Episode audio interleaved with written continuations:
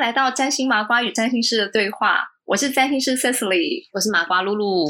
露露，我们上一次呢已经开始聊到了很多历史哦，嗯嗯，然后你还记得我们其实上次聊到就是，其实我们一直都还在呢，十二世纪末那个时候上次有。讲到十三世纪初一点点这样。OK，好，我记得对，所以那时候其实呢，就是我们提到的是占星学啊、科学这些新知识呢，就是传到了拉丁欧洲。嗯，然后这些知识其实真的是有一种呢很神奇的力量哦。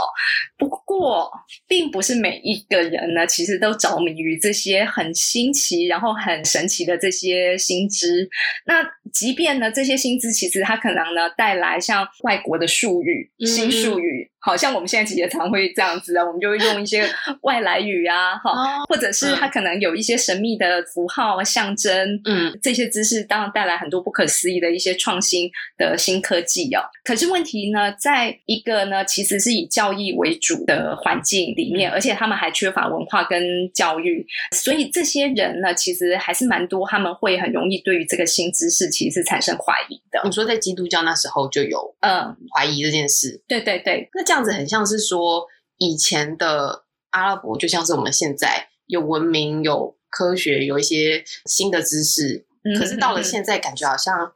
阿拉伯那边跟世界有点不太一样，好像有点颠倒的感觉。你觉得那个颠倒很像是他们现在的状态，还对。蛮像我们现在在形容的那个十二世纪的拉丁欧洲。因为拉丁欧洲以前有基督教，然后他们掌握那个基督教的一些想法里面比较根深蒂固，但对。是换到现在我们这个二十一世纪，对。你会发现就是阿拉伯人，反正是阿拉伯人变变封闭了。对那边的那一块的人比较封闭，就是在于他们的交易跟想法，他们会很很执着。很执着，对对。对虽然我们可能也并不是那么完全能够理解，就是现在的阿拉伯世界的状况，但是我们从很多的包装、媒体、新闻这些的资讯呢，看起来他们是反而有点像在走回头路的状态，所以我们其实可能可以去想象，就是呢。那个时代的拉丁欧洲，他们没办法去接受这些薪资，就会有点像是现在我们看到的阿拉伯的状况。对嗯嗯，就是他们那个时候，事实上呢，反而基督教的这些学者啊，去研究阿拉伯知识的，嗯嗯，好、就是呢会遭到抨击，因为呢，他们其实反而学的是更加的现代化、更加就是创新的新的知识，可是呢，却反而会被遭受宣扬巫术的指责。巫术，对 所以意思是说他们就觉得他们有危险。有一点警戒，所以就是用巫术这两个字来污名化嗯，这些对对新知。对对，就是他们直接给他贴标签，嗯对，就是呢贴了标签这样子比较简单。嗯，对对，然后所以那个时候其实啊，基督教会事实上呢，我要讲的一个很重要的关键哦，就是呢，基督教会在十三世纪的态度。然后，尤其是他们呢，当因为我是占星师嘛，所以我要聊的是那个时候，其实呢有很多传入到拉丁欧洲的著作里面，其实本来就是有非常多是占星学的内容。哦，对，然后可是呢教会开始注意到了，嗯，他们发现了这些内容呢是可以用来预测事件，嗯而且呢，它其实跟神学有很多的共通点。然后，因为呢，占星啊，其实呢，它跟教会所宣扬的人的自由意志，还有呢，嗯神它具有全能的力量，其实是相矛盾的。我也觉得有一个很矛盾的问题想问，就是说，像日月星辰，就是那些什么月亮啊、金星，不是也是也是神的一种吗？嗯哼，对，我们都会讲到，就是我们觉得就比如说金啊星是对对对对对。维纳斯神，太阳对对对然后呢，对太阳是阿波罗神，对啊，对啊，对对，嗯然后所以呢，跟那个时候的基督教其实它只有一神论，他好像没办法接对对受吧？对对，就会对，所以这些知识呢，其实它就会开始了动摇了。那个时候基督教，其实还有犹太教他们的世界观。嗯嗯嗯。那因为尤其是呢，其实占星学背后是秉持着一些希腊的那个哲学家他们的嗯。一个哲学的理论，像例如说这里面最重要就是亚里士多德，嗯。亚里士多德他有一个呢天体哲学的理论说，就是我们的那个天上的那些行星，嗯。其实它是一层一层一层，然后最外层的地方呢是有一个呢叫做不动的原动者。不动的原动者，对对对，然后这个原动者其实他就是呢亚里士多德认为的神，嗯然后这个神呢，他给了整个宇宙一个永恒的动力，然后他运转了整个宇宙之后呢，之后的万物呢，它就是依照他们各自的理性的因果论去发展。嗯。所以呀、世界不是神造出来的。我我还蛮喜欢这样子的理论，虽虽然我没有读过太多哲学理论亚里士多德的东西，可是刚刚听老师说这一段，其实我还蛮赞成的，就是嗯。什么叫做神，它是一个原动力这件事情，感觉 我我一直心里的觉得都是神是冥冥之中存在，但是那个神它是不是某一个具象化这件事情，我觉得可能未必，它是某一种力量，我觉得啦，是是是是，对。所以其实呢，它事实上只是一个呢，让我们去敬畏、嗯嗯去敬畏的一个力量。嗯，然后呢，它可能呢是这个力量呢，其实呢造就了。我觉得它不是创造，而是呢造就了万物去循着它的逻辑。嗯所以我觉得这是亚里士多德的想法。嗯嗯嗯，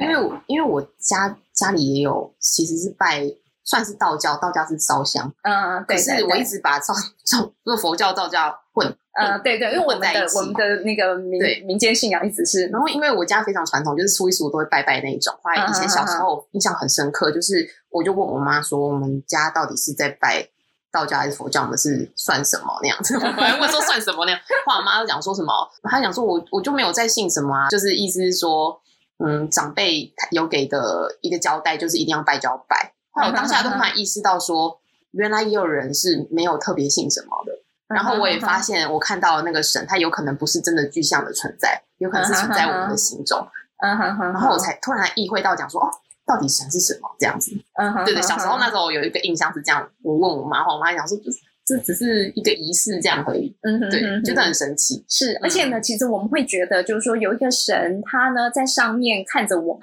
嗯然后似乎呢，我们其实就能够呢有一种指引感，嗯嗯对，就好像他就冥冥之中在那边照顾我们，或者是指引我们，嗯，对。但是呢，并不是代表着就是我们所有的切的逻辑，嗯其实呢都是由神来制定的。嗯，对，所以这个是呢亚里士多德的想法。那但是呢，这个对于那个时候的那个教会来说的话，这是一个非常大的冲击，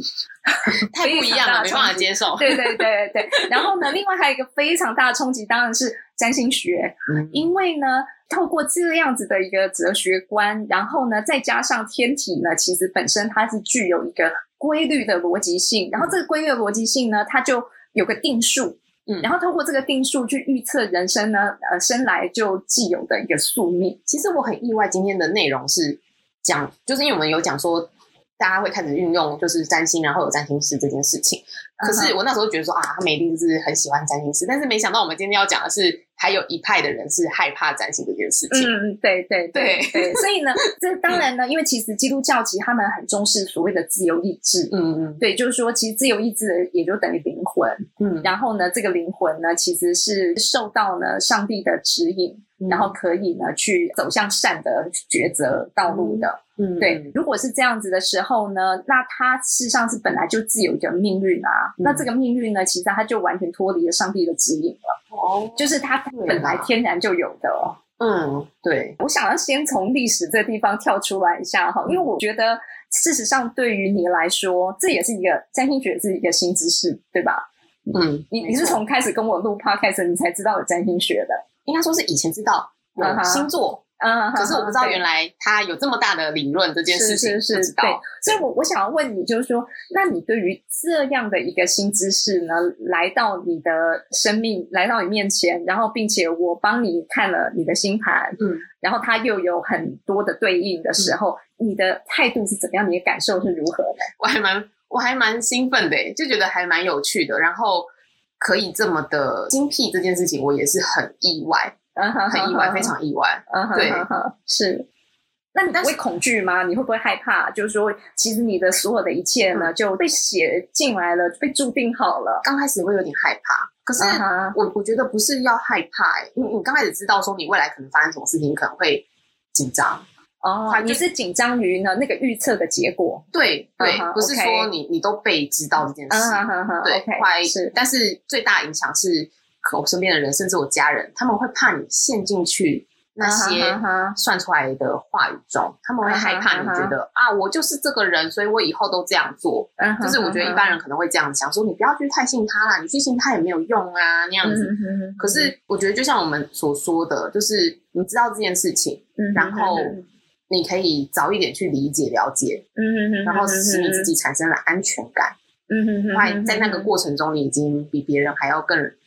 你知道，就是这个心态已经开始不一样，你已经开始练习自己的心，然后这段时间你就已经等到你那一天真的面对了某一个你可能觉得重要的事情，或是说好事或坏事都是，但是你可以面对接纳它，你不会过于兴奋到一个不行，也不能也不会过于难过到一个就是心里炸裂的感觉。我觉得这件事情比较重要。哎，我真心觉得哦，你真的是因为你的木星就是在命宫里面，我觉得。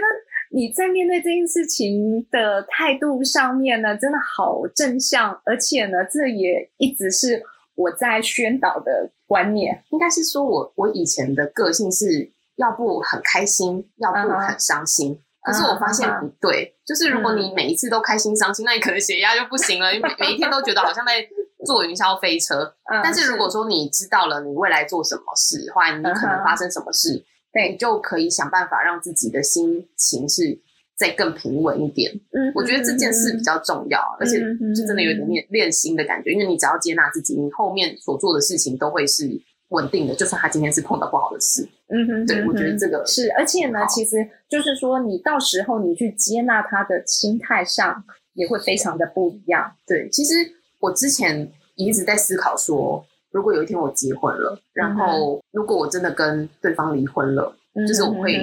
该怎么面对？然后其实刚开始如果说就是把这个位置放在自己说哦，如果真的有一天离婚的话，其实我刚开始没办法接受，会觉得说我明明就很喜欢这个人呐，为什么要跟他分手？可是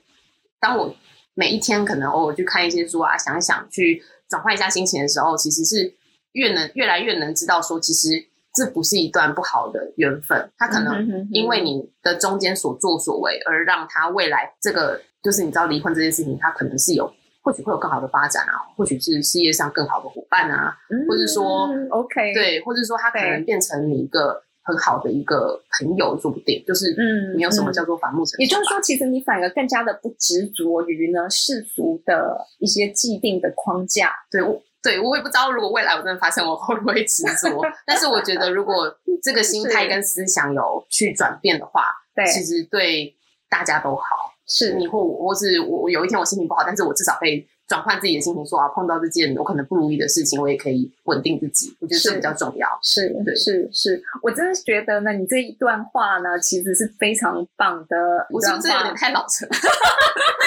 是是是，你真的确定你只有三十岁吗？没有，我我也不知道我说出来的话，未来可不可以真的这样子做？但是如果现在有一个，我知道自己。是什么？然后我未来可能发生什么事情，我就可以不会这么的，就是我好像必须要什么那种得失心那么重这件事情。是是，我还是有，我知道每个人的命运都已经 就有写下来，我还是知道我有得失心这件事情，但是这是可以慢慢的转换的。我觉得这是比较重要的事。好，对对，所以呢，其实露露呢刚刚讲这些内容呢，我们拉回到历史上面来说话，其实也就是我们其实可以去想象，如果我们自己在那个时代。然后呢，那个时代其实呢，这些知识已经是普遍传播了，嗯，然后大家都可以取得，大家也都呢非常的喜欢它。可是呢，那些就是真正呢有权利的人，因为当时就教会是最大的权利，那些真正有权利的人呢，要怎么去面对这个情况？因为呢，他们在面临的一个新的知识的一个挑战。